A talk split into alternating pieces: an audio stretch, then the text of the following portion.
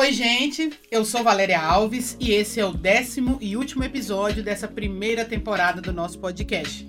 Mas não se preocupe, o podcast é óbvio está só começando. É o último episódio dessa temporada, porque em breve tem a segunda temporada chegando por aí. Por quê? Porque é óbvio que a vida é boa, é óbvio que a gente quer ser feliz e é óbvio que a gente quer conhecer as oportunidades que o mundo nos apresenta, diante de tanta tecnologia, para a gente poder aproveitar tudo isso de forma mais positiva possível no território onde a gente está inserido. É por isso que é óbvio que hoje a gente vai aproveitar ao máximo o conhecimento do meu entrevistado quando vamos falar sobre startups e um mundo completamente disruptivo. O engenheiro por formação, Marcos Almada. Bora lá? Está começando o É Óbvio com Valéria Alves.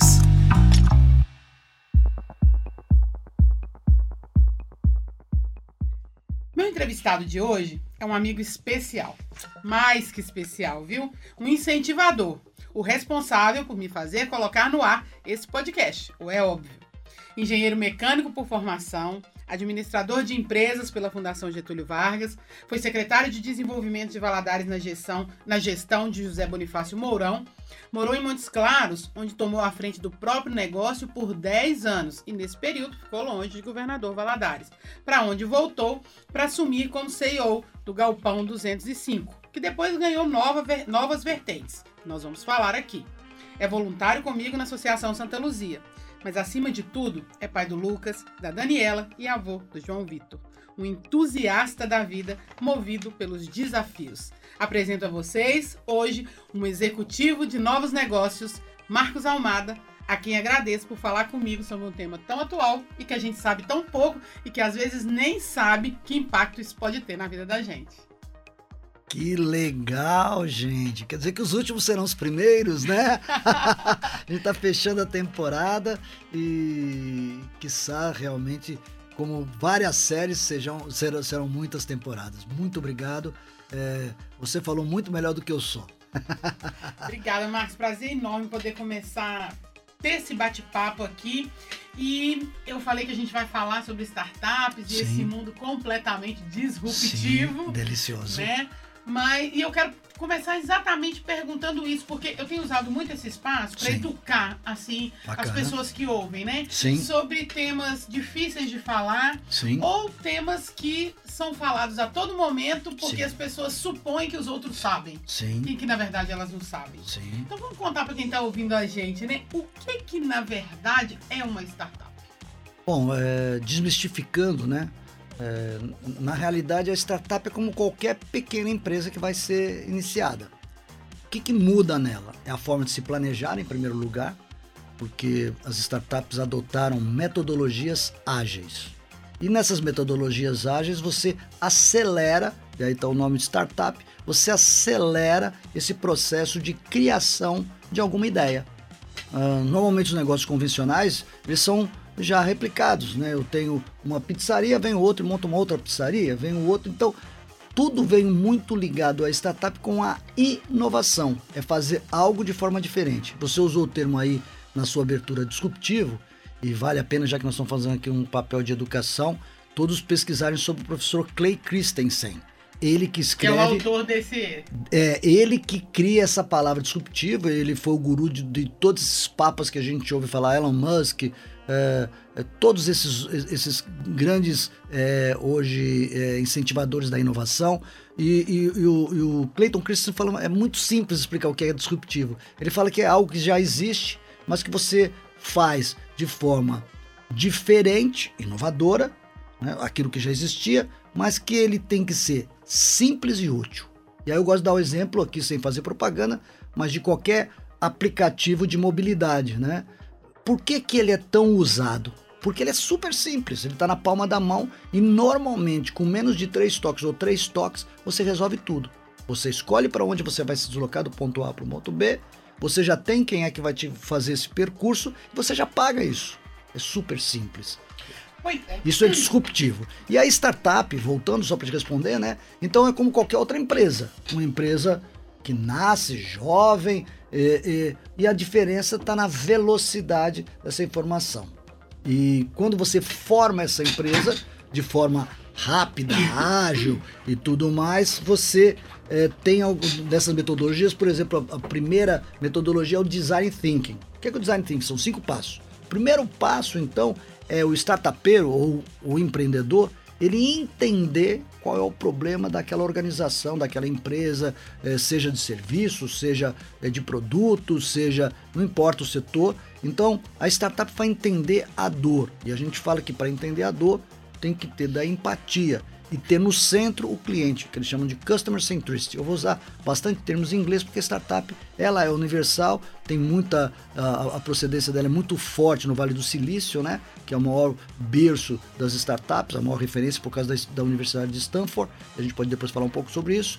Mas aí, nesse primeiro método na, do, do, do design thinking, você define bem qual é a dor, qual é o problema. O segundo passo é você usando várias metodologias que você conhece, eh, várias coisas que vamos falar aqui, pessoal de administração. Falar, ah, mas eu já ouvi falar na administração. É, usa método, métodos também convencionais. Fazer lá, um, por exemplo, um brainstorming, né, que no interior é o, o toró de parpite, não é isso? e a gente então discute a solução para aquilo. Mas aí a startup está parecendo igual uma outra empresa. Qual é a diferença? Que até agora não colocou em, é, em, jornada. Você falou assim, é igual qualquer outra empresa. Mas quando eu vou abrir uma empresa, quer dizer, eu vejo, eu eu penso em algo que possa atender uma necessidade, Sim. penso se eu tenho capital, Sim. escolho lugar, vou lá e abro. Com a startup Isso. não é assim. Não é assim, porque vamos pensar numa, numa, num gráfico, né? Eu vou ter uma despesa, porque eu tenho que alugar o ponto, eu tenho que investir na reforma daquele ponto, eu tenho que colocar o estoque, se for uma, uma, uma área comercial que está aqui em Valadares, todo mundo lida bem com isso, o serviço, eu vou ter todo esse investimento. Na startup não, eu vou trabalhar em cima da ideia e com essas metodologias, até o ponto que eu vou testar.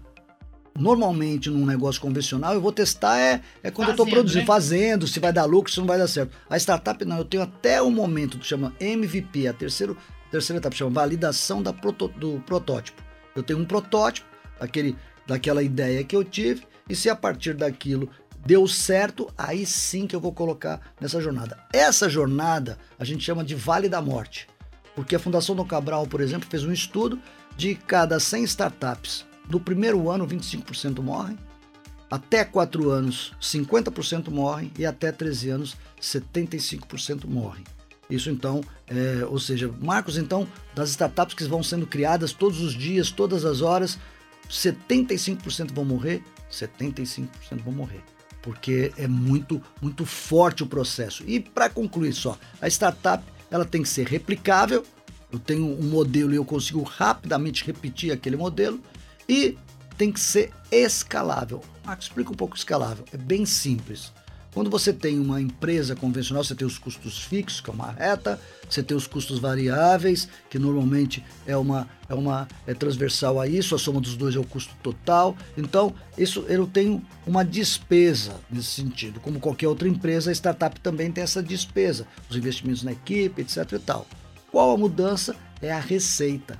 Quando o seu crescimento de receita ele é exponencial, ou seja, uma curva muito abrupta para o alto, né?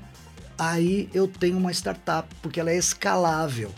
Eu tenho praticamente os meus custos lineares e a minha receita totalmente exponencial. Vamos pegar o exemplo do, de novo do, do nosso aplicativo de mobilidade. O aplicativo de mobilidade eu não vou ter muito mais investimento depois do que eu fiz a plataforma. Eu vou ter o quê? exponencialmente usuários daquele, daquele aplicativo. E é por, por causa desse último ponto, por ser escalável, é. que a startup está no foco do investidor? É, e a gente chama de investimento de risco, né? Porque se de cada 100, 75 morrem, é um investimento de alto risco. Normalmente os investidores, a gente chama dos três Fs nessa fase inicial. E vem do inglês. Founder, aquele criador, o F de Family é quem investe também. E o terceiro, os friends. Então, quem investe nessa fase inicial é quem está próximo de você, o seu relacionamento. É você mesmo que acredita no seu negócio, a sua família que acredita em você e os seus amigos que acreditam em você. Então, nessa fase do Vale da Morte, não tem investimento. A gente chama Até de. validar. Chama anjos, e os investidores anjo. É nessa fase que a gente chama de pre ou antes da semente. Quando valida, quando tá, já atingiu uh, o ponto de equilíbrio, aí que começam a entrar, a gente chama de family offices, as venture capital, ou seja, os fundos de investimento só se atraem depois dessa fase inicial que é conhecida como early stage. O nosso ouvinte aqui do podcast é óbvio, pode estar falando, nossa, o Marcos fica falando muita palavra em inglês, porque é assim é do mesmo. Mundo, né? É do mundo das startups. das startups. Agora, pois é, e esses fundos, né, por exemplo, e... O mais famoso é o Bossa Nova com o João Kepler, que mais de 1.500 startups já pois investiu. É, e esses investidores ávidos por investir Sim. em startups especificamente, uhum. né, é, eles estão organizados hoje, né? A gente Muito. sabe exatamente onde ir atrás deles se Muito. eu tenho uma startup escalável. Sim. O mundo da startup a gente chama de ecossistema.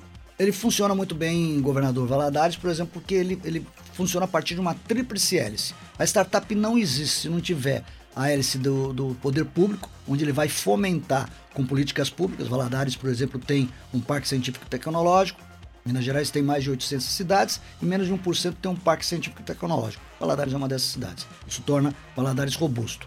Segundo, a segunda hélice da tríplice, é, da tríplice hélice é academia.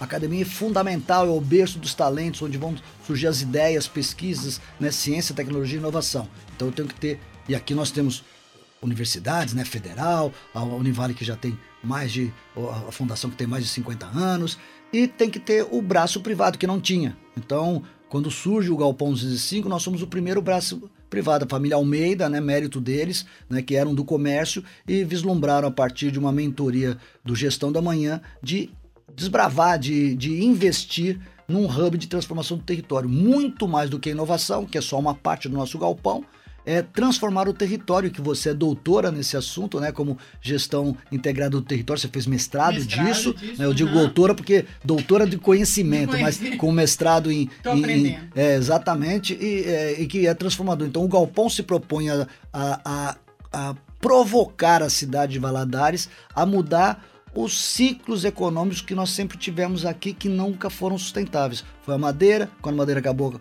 foi quando foi a mica, a mica acabou, também acabou, e os valadólares que a gente vive até hoje. Basta vir um tranco, colocar um muro e parar isso, como é que a gente vai sobreviver? Então a gente oscilando, né? É, a gente sempre vive à mercê disso. Agora, olha esse ambiente, uma tríplice hélice robusta. Temos aqui iniciativa privada, a academia, poder público. Temos a Sudene a partir do ano passado. Então há um ambiente muito favorável, muito fértil para a gente é, é, fazer com que as startups prosperem. Pois é. Agora, tudo bem, você está lá, o, o galpão está ali para poder ajudar as startups passarem por, por esse processo, né? Para ver se é viável, Sim. se é minima, minimamente viável ou não. Sim. E aí passarmos à próxima etapa, que é a busca do investidor Sim. e fazer com que ela se torne realidade. Muito bacana. Existem então quatro etapas de maturidade de uma startup. Ela está na primeira fase, a ideação. O Galpão trabalha com as startups que estão nesse sentido. A gente tem a 205 Inova, que é para estimular quando só está na ideia e aí tem que se fazer, se gasta muito tempo, a gente mentora, faz a mentoria das pessoas para do, dos, dos investidores, é a fase inicial ideação. A segunda fase, aquela que nós falamos do MVP, da validação. Quer dizer, já conseguiu passar por todo esse projeto e vai agora validar e por testar. Deu certo, aí já entra no 205 Ventures, que é para carregar essa startup e ajudá-la a desenvolvê-la e aproximar do mercado e de investidores. Aí, aí, nessa atuação a gente já tem a FCJ, que é a maior venture builder da América Latina, é nossa sócia, e a Univale é nossa sócia. Nesse sentido, a startup vai para a terceira frase que chama-se tração e aquelas que estão já rampando mesmo, a gente fala rampar, que estão escalando, já vai, já vai para o mercado. Normalmente sai da nossa mão de uma Venture Builder. Então eu falei, a Inova cuida da ideação e, e até a validação, a 205 Ventures cuida da atração e o scale up, e aí vai para o mercado. A gente aproxima do mercado e sai do negócio porque a startup tem que seguir o caminho. Os, uh, os grandes fundos né, vão pegar o SoftBank, que é o banco japonês e que mais investe na América Latina, ele não compra uma startup que não tiver um cap table. Vou explicar o que é cap table. Uma sociedade, eu tenho, numa empresa eu tenho lá quatro sócios, cada um com 25%. Né? Então nós somos sócios de 100% dessa empresa. Quando o mercado vai buscar, você concorda que ele teve que buscar é, parceiros, um investidor anjo, depois teve que fazer um, um outro investimento para conseguir crescendo até poder. Nesse ele vai dando participações dessa sua sociedade, que eles chamam de equity. Então, o SoftBank, que é um vai vir como um fundo de investimento para investir nessa startup, só vai investir nela se ela tiver consumido cerca de até 30% desse equity. Mais do que isso, não é interessante para que o, esse fundo invista, porque já diluiu muito parte daquele. O capital daquele, já está comprometido. Está comprometido, muito bem colocado. É isso aí. Então, são esses estágios. Tem, é, vamos dizer, a universidade faz os hackathons, ideatons, fica lá fazendo pois é, ideia. quero falar disso aí, né? Pode falar. Quer dizer, tem lá a 205 Inovação, que é onde está o primeiro... Inova, 205 né? Inova, Inova, que é vai onde- ajudá-las. Que vai ajudá-las. Como é que você- você acha a ideia? Exatamente a partir da prefeitura com o seu parque e também da academia. São eles que promovem ideatons, hackathons e todos esses tons que a gente fala, que são é, desafios que são propostos. Então, vamos dizer, a prefeitura é, recentemente fez um, uma- um- um projeto desse com a Fundação Renova. E qual foi a- o desafio colocado para aqueles que estavam participando? Eram soluções para a população em relação ao serviço prestado pela prefeitura.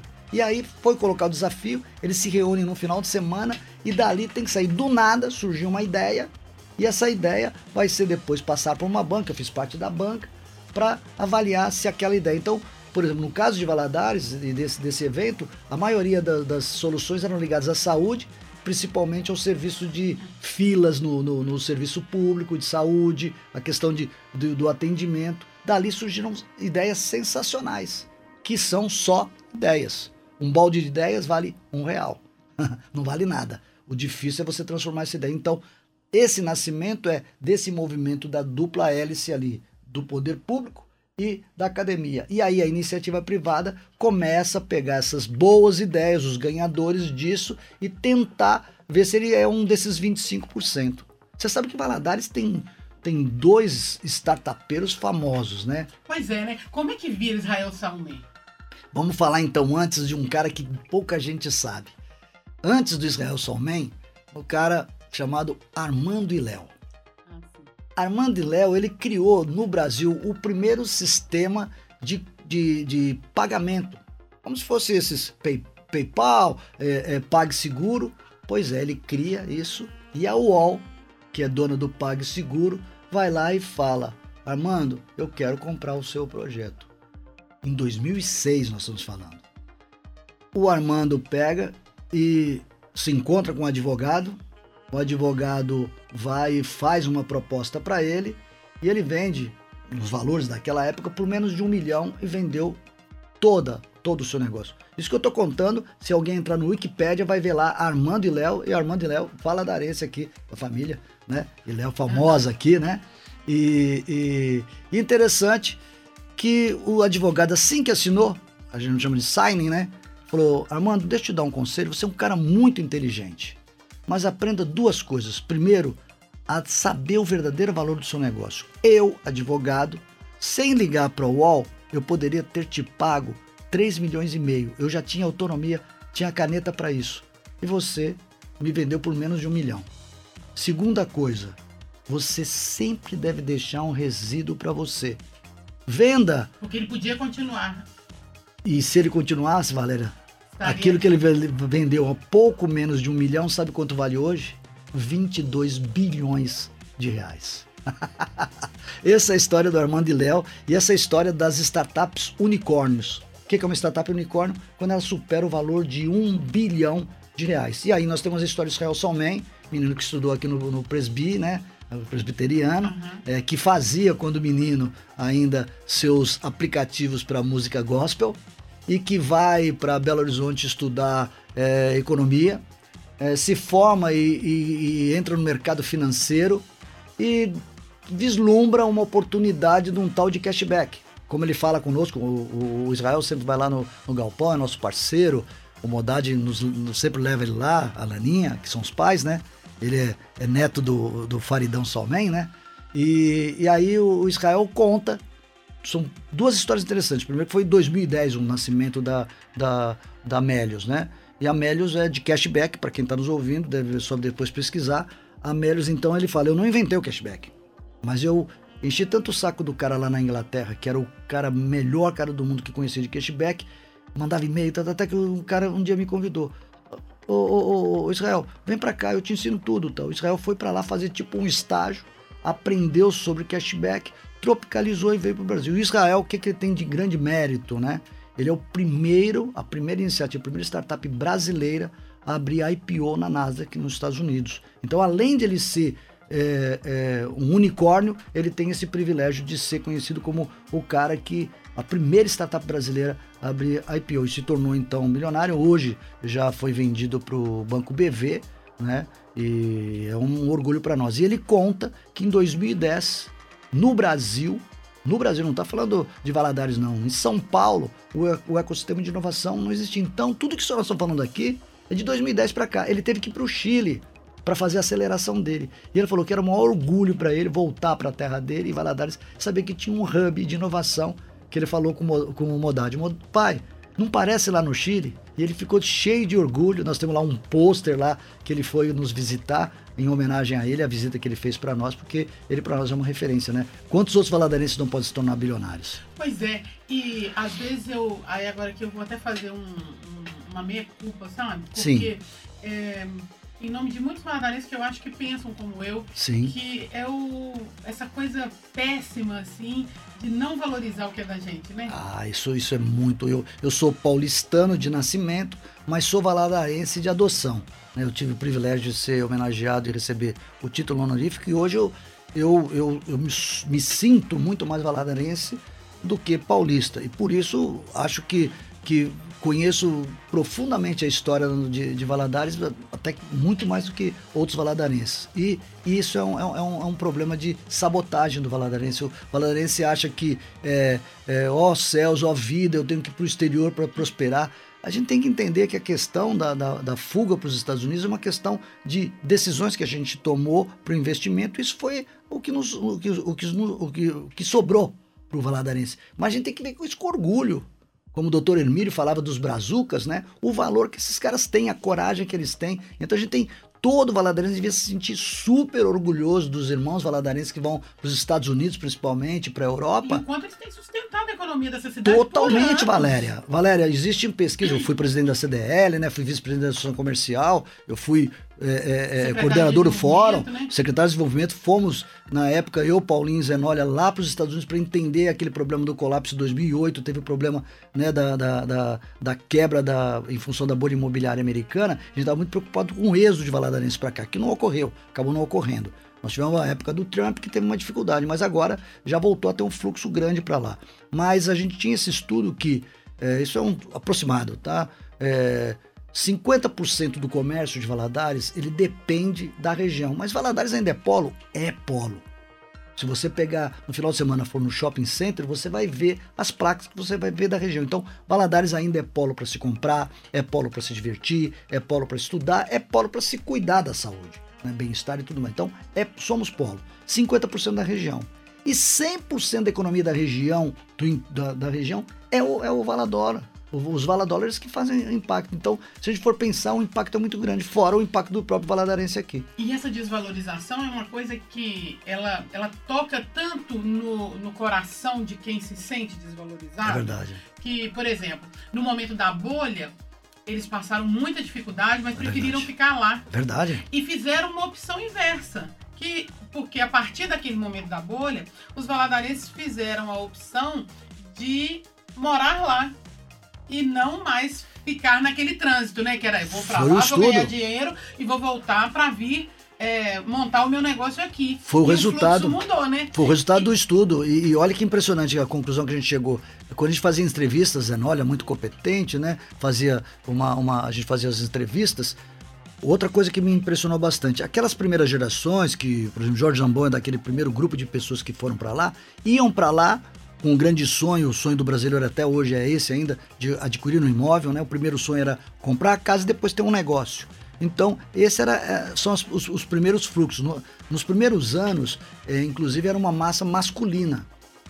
Hoje é 50% 50%, porque essa primeira geração que foi para os Estados Unidos identificou que a mulher teria opção de trabalho. Tanto é que o homem trabalha nessas nossas pesquisas muito mais na construção civil e a mulher trabalha nos, nos serviços paralelos, né, como babysitter e outras coisas mais, Limpeza, né? limpeza principalmente, limpeza principalmente. E aí, Valéria, nesse sentido, é, é, é, o, o, o que, que a gente identificou? Que a segunda geração, ou seja, os filhos desses primeiros valadarenses, não querem mais voltar já, já, já se habituaram a um meio de vida, a um método de vida americano e já são americanos já, porque nasceram lá ou foram muito jovens para lá, já têm o domínio da língua inglesa diferente dos pais, que às vezes ainda vivem em gueto sem falar uma palavra em inglês, por incrível que pareça. Conheceu pessoas que não falam uma palavra em inglês e ainda vivem lá. Mas esses são os que vão ficar por um tempo bom. Então, eu, eu, concordo com você, é uma síndrome é, que a gente tem de, de, de é, de, de se minorizar. De desvalorização mesmo. De desvalorização. Né? O termo que você usou está corretíssimo. A gente se desvaloriza e a gente deveria ter orgulho. Tá sempre olhando para a grama do outro como se ela fosse mais é, verde, porque, a gente tem uma grama porque, maravilhosa. É, né? Todos nós já viajamos e a gente sabe o que é sair do seu, da sua terra natal, né? A passeio. Já você já sente saudade da sua cama, você imagina você ir viver, né? Hoje nós temos no mundo é, 4 milhões e 300 mil brasileiros fora, 1,9 nos Estados Unidos, é, onde é, os números de Valadarense é imenso nesse, nesse impacto. 1,3 na Europa e o resto está distribuído. Então, essa realidade é, é, de migratória é uma realidade, mas a gente tem que tratar isso como é, um espírito resiliente, de, cora de coragem, é, de luta e que grande parte reverte esse capital para cá, graças a Deus. Pois é, Marcos. Quando a gente está falando de startup, Sim. né, a gente não está falando é, ou a gente não tá, não. A gente tem a oportunidade uhum. de excluir as fronteiras. Excluir o quê? As fronteiras. Porque a gente não está falando de uma startup é, Valadares, por exemplo. Valéria. Mesmo que ela seja, que ela tenha, que a ideia tenha acontecido aqui, que o processo de maturação tenha acontecido aqui, a validação também.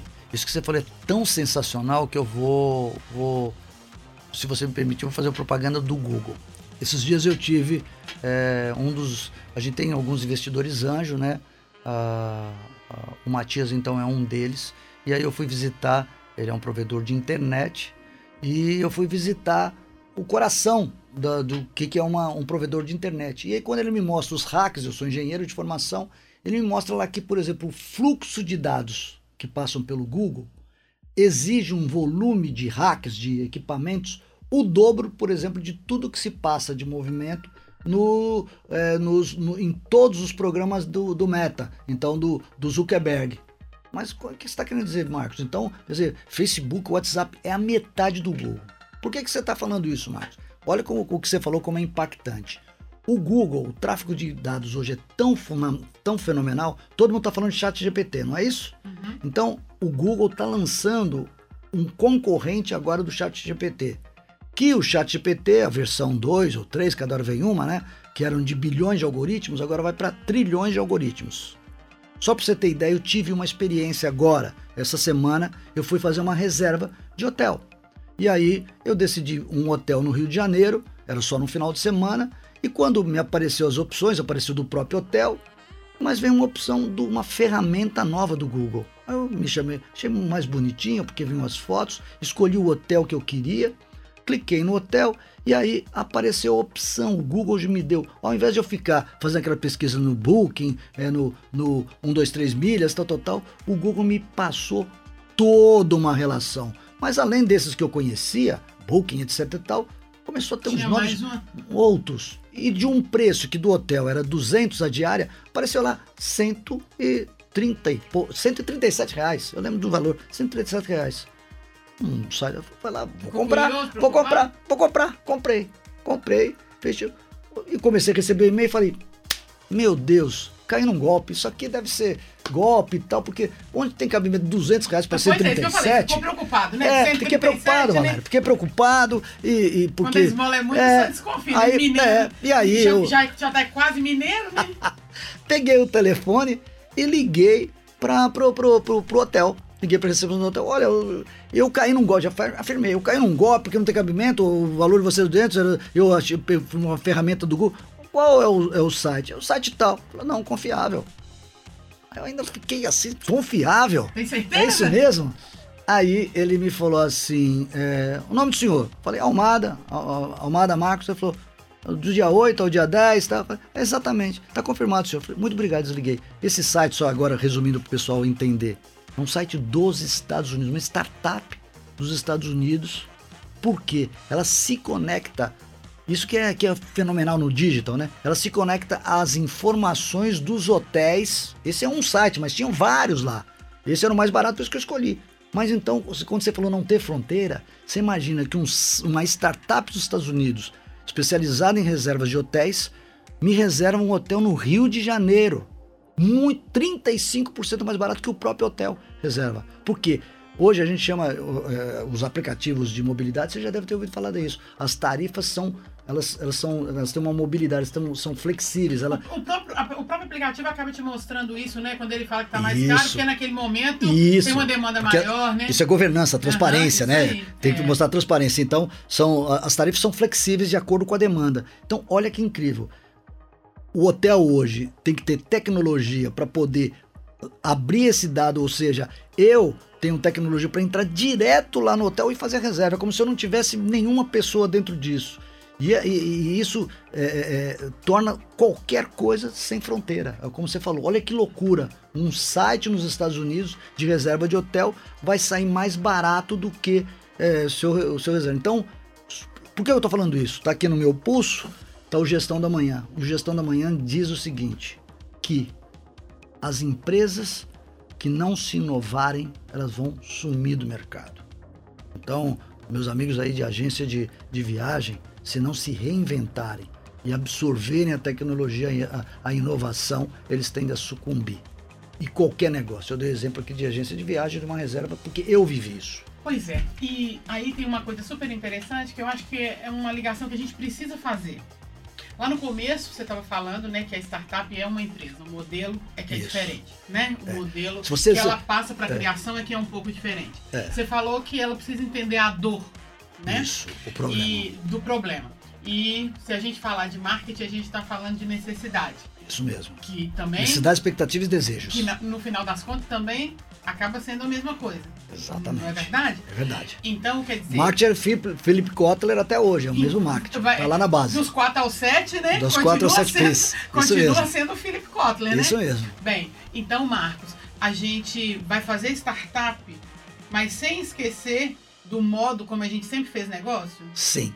Você que é da área de marketing, a gente, eu lembro quando a gente estava, já que só para a gente já deve estar tá indo no final aqui, é, como é que nasceu né, o, o, o, podcast, é legal o pessoal o é saber. É óbvio, né? Gente, é, o é óbvio. E você falava, Marcos, eu vou fazer um curso do Google em Vitória.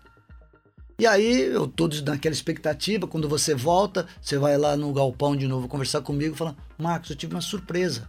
Que quando eu fui ver marketing digital, marketing digital, eu, no intervalo, eu fui lá e abordei o professor. Professor, você me contando, né? Professor, o marketing é a mesma coisa, só mudaram os nomes? Sim. Se você lembrar, quando eu fiquei falando de mortalidade de empresa, quem nunca ouviu falar do Sebrae que microempresa, não sei, 75% morre até 5 anos? Então, só muda os nomes.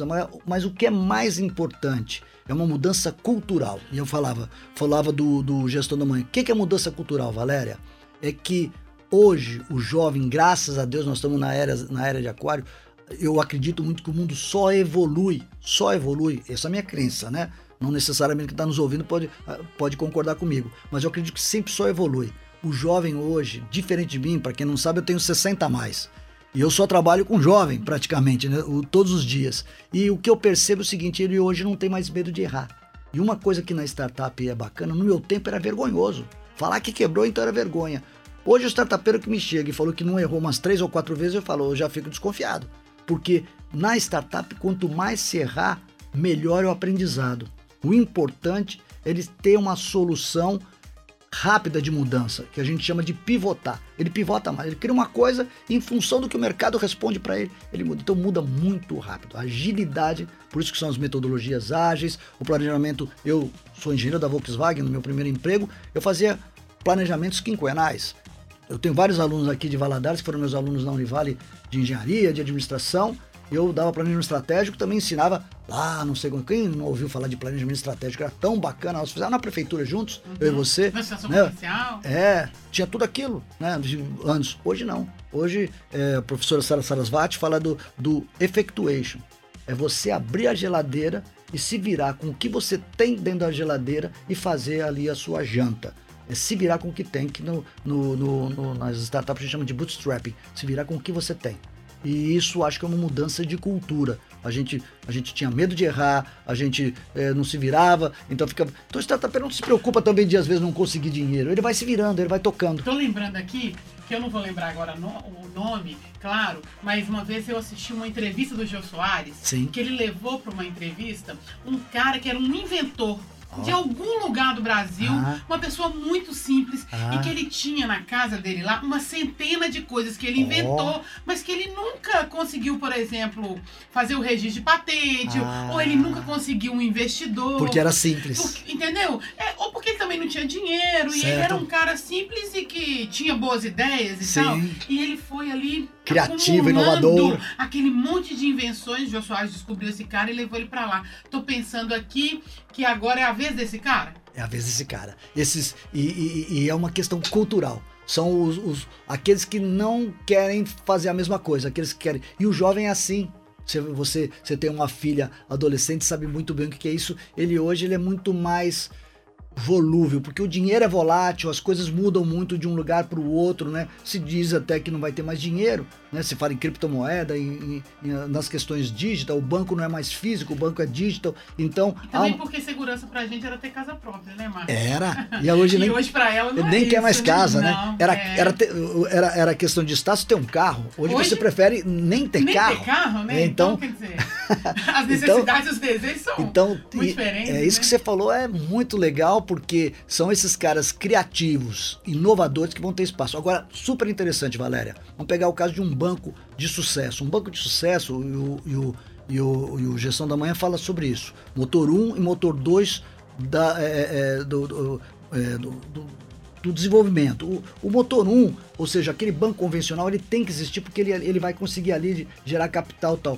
Mas ele tem que ter um motor 2, e aí que o, nosso galpão se coloca ne- nesse ponto, um hub onde você vai ter lá piscina de bolinha, vai ter escorregador, tá, onde as pessoas, esse cara que foi entrevistado pelo Jô Soares, vai ter um ambiente propício, estimulador, é, estimulante e que seja é, é, estimulador, mas que seja disruptivo, que seja é, descolado, como a galerinha fala, para estimular ele ficar pensando. Então, por exemplo, um dos maiores bancos do Brasil, o Itaú, ele criou o Cubo, né? O, o, o, o, o Bradesco criou em Nova Bra, o BMG tem o Bossa Nova. Então, toda grande organização, mesmo a financeira, que é, talvez o Mário Henrique Simmons falava que era o melhor negócio do mundo, né? Um banco bem administrado e o segundo, um banco mal administrado. Então, banco é sempre um bom negócio. Então, se um banco que está nessa ponta enxerga que a inovação é fundamental, né? qualquer outro negócio. Senão, nós vamos ter outras Kodaks, outras Olivetes e por aí afora vai. Pois é, e, e eu acho que é interessante trazer isso para o nosso ouvinte aqui, né, Marcos? Porque é para dizer para as pessoas que elas precisam sair da cadeira de quatro pés, né? E arranjar uma Boa. rotatória. Boa, muito boa a colocação. É, eu sou suspeito para falar, né, Valéria? Eu falo que eu faço todos os dias, o dia todo. Eu acredito que a gente é capaz de transformar Valadares e o mundo a partir de uma ideia de cada vez. E as pessoas têm que se motivar a, a ter ideias, tentar colocar isso e errar, não tem problema. E vai tentando. Uma hora, uma hora você vira um Israel Salman. Né? Uma hora você. Lógico que não são todos que vão virar um Israel Salman, mas você pode ser. E alguém que esteja nos ouvindo pode ser esse talento que vai ter uma ideia brilhante, né? Como foi Uber, como foi iFood, como foi tantos outros aplicativos que a Israel, gente conhece. e, se você vira o Israel Salmen, você quer incentivar para que vários outros, como ele faz hoje, né? É, eu sou um sonhador, por isso que a gente, quando é, você me perguntou o que me, fez, o que me fez voltar, o Bom Filho a, a Casa Torna. Como todo valadarense, eu fui para fora buscar conhecimento, né, e voltei a exatamente com bastante conhecimento nessa área de inovação para poder entrar nesse negócio. E eu acredito que a gente pode mudar a matriz econômica de Valadares. A gente tá quase no finalzinho, e aí você Ah, trouxe... se fosse Jô Soares, era. Ah, pois é. Mas você me trouxe um pensamento que eu acho que, que, que vale a pena a gente colocar aqui nessa reta final. certo. É, e aí tem um pouco a ver, embora a gente esteja aqui num podcast, que é super disruptivo do rádio, né? É Porque a verdade. gente está fazendo rádio para o mundo E, sem e- precisar e como cresceu, né? Como não é? cresceu, Pois é, incrível. É, é uma oportunidade de realizar meu sonho de fazer rádio, Claro. falando para o mundo, Que legal. né? Então, sem precisar estar no ar num determinado momento, né? Verdade, Ali. Então, verdade. que é- que é- Isso tá lá digital, né? Exatamente, mundo. em O qualquer pessoal lá nos Estados. Unidos pode estar nos ouvindo. Exatamente.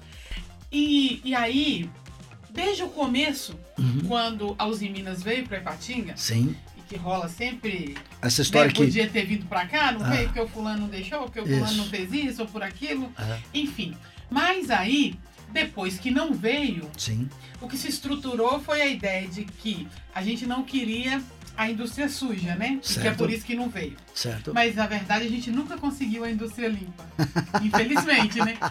A gente não queria a Esse- indústria suja, Genial. mas a indústria limpa não veio. Genial. Será que estamos pegando o fio da É, meada? a inovação é, é uma indústria limpa, né? Porque a gente vai trabalhar com, primeiro, a valorização dos talentos, como você falou, um- uma pessoa como essa que foi entrevistada lá pelo, pelo Jô, para mim é um talento. E hoje, acho que vale a pena a gente colocar isso aqui, nós, nós do Galpão e a nossa 205 Ventures, a FCJ, que é a maior da América Latina, tem mais de 50 iniciativas, nós somos, dentro da FCJ, a única social tech. Então, isso que tem mais legal ainda no nosso negócio. Porque toda startup que a gente busca, ela tem que causar impacto positivo no território que ela está inserida. E que é um negócio que também é de antes, né? Que essas empresas tradicionais começaram a criar fundações, por quê? Porque elas precisavam causar impacto positivo É no território onde estavam inseridas. É, e aí a gente tem Só por- que agora de uma forma atualizada. atualizada, que são é que é o famoso em função da Agenda 2030 e dos 17 objetivos é, da ODS, né, os 17 objetivos de desenvolvimento sustentável da ONU, é, é, se estabeleceu o selo ISD, que era primeiro para um selo era só para as SAs de capital aberto, e aí isso hoje é, de- isso irradiou, capilarizou, tá? Lá numa microempresa, até numa startup tem que se falar em ESG. E aí eu falo, o que, que é legal quando eu falo de talento, você descobrir talentos? Porque o talento não está no rico, não está no pobre, não está no branco, não está no negro. Então, por isso que nós lá somos muito diversos. A gente estimula a diversidade. esti- E aí a gente tem muito projeto, muitos, muitas das nossas startups são para pessoas que estão em situação de risco. Isso é muito interessante. E quantos não são as vezes que a gente descobre gênios, né? Para poder desenvolver. E, a- e- e o Brasil hoje tem mais de meio milhão de vagas para desenvolvedores. Os meninos que estiverem nos ouvindo aí, escutem bem como essa área de tecnologia tem oportunidade. Então, antes se falava de engenharia, direito, medicina, mas não tem nada. Hoje, um jovem que fala inglês, ele tira 30 mil reais por mês se ele tiver um domínio em alguma linguagem tecnológica. Por quê? É 6 mil dólares. 6 mil dólares é, é o padrão aí de um bom desenvolvedor de, de, de aplicativos. Isso tem uma demanda hoje no Brasil de meio milhão de desenvolvedores. Se tivesse meio milhão, teria contratação no Brasil. Então, é, a gente com as nossas startups social tech, a gente consegue é, buscar nesses rincões, eu falo rincões mesmo, porque nós temos um projeto de é, áreas degradadas no Pará, que a gente consegue fazer através de, de, de plantar agroflorestas, fazer o reflorestamento, então é o caso impacto social, porque as pessoas que trabalham são os ribeirinhos que eram aqueles que ficavam na fila pegando o cheque de 600 reais na Caixa Econômica Federal. Então, eu dou emprego para eles, eu gero impacto econômico, porque eles têm renda para poder sobreviver e ter uma vida dignidade. Eu mudo essa, essa visão assistencialista que está por aí, né? Que eu quero esse cara dependente sempre, não, eu quero é, eu quero acabar com isso, né? A ideia nossa, o nosso sonho no Galpão é essa: gerar riqueza, fortuna, prosperidade para todo mundo. Isso é a verdade. E gera impacto ambiental, que o mundo inteiro fala da Amazônia e a gente está reflorestando ela. E, e o que que essa, essa floresta gera? Até diferente aqui do, do Instituto Terra, porque a nossa floresta, lá da- do, do Pará, ela, ela tem os frutos da, da, da, da, selva que geram para a indústria alimentícia, farmacêutica cosmética, né? Um, pro- produtos geniais. Pra você ter ideia, 100% do cacau produzido em Tomé Açu é vendido para o Japão. O Japão, vocês sabem que o cacau é uma commodity, paga o valor da commodity, paga um valor, um bônus por ser é, é, é, cultivado em áreas degradadas. Então, olha, uma e o que é mais genial, mas Valadares. Então, nós estamos trazendo um- nós estamos fazendo o que a gente chama de movimento reverso. Antigamente as startups saíam de Valadares para ir para hubs da capital. Agora Hoje eu estou trazendo, estou trazendo, tô, tenho várias startups. Eu fiz um outro podcast esses dias em Belo Horizonte com startups da capital que estão vindo para Valadares. Então no meu. Porque não tem fronteira. Não tem fronteira. Não Você importa falou estar isso. E, é, e o que é legal é que é, é a- nós não somos a, a cidade mundial do voo livre. Então eu falo sempre isso. A minha, a minha vontade é o seguinte: vamos mudar essa rampa de decolagem para em busca de sonhos, em busca de, de realizações e vamos fazer uma pista de aterrissagem. Fazer essa pista de aterrissagem para trazer esses talentos e é o que a gente está fazendo, buscando do mundo pessoas para vir para cá com as suas ideias, com o seu entusiasmo, com as suas vocações, com as suas causas, para a gente realmente impactar é, Valadares e o mundo. Então, se você tem uma ideia minimamente viável, Valadares é o seu lugar. Pode vir que aqui tem uma tríplice hélice robusta. Obrigada, Marcos. Valeu, Adorei Valéria. esse bate-papo. Foi excelente. Muito obrigada por encerrar comigo essa temporada e que venham muitas outras pra gente continuar conversando sobre um mundo cada vez mais disruptivo e que impacta tanto na nossa vida. Foi uma honra estar aqui, porque é óbvio que aqui é diferenciado. Terminamos mais um É Óbvio. Agora encerrando a nossa primeira temporada. Mas pode ficar aí ligadinho que em breve eu tô de volta. Enquanto isso, você pode aproveitar para ouvir todos os nossos episódios anteriores. Tem assuntos super interessantes aí. Tive a oportunidade de falar com gente muito legal sobre assuntos difíceis, como por exemplo o suicídio, mas sobre assuntos que impactam muito a sua vida, como por exemplo a Lei Geral de Proteção de Dados. Então, tem muito podcast legal para você ouvir nesses 10 episódios da primeira temporada e em breve eu vou estar de volta com a segunda temporada.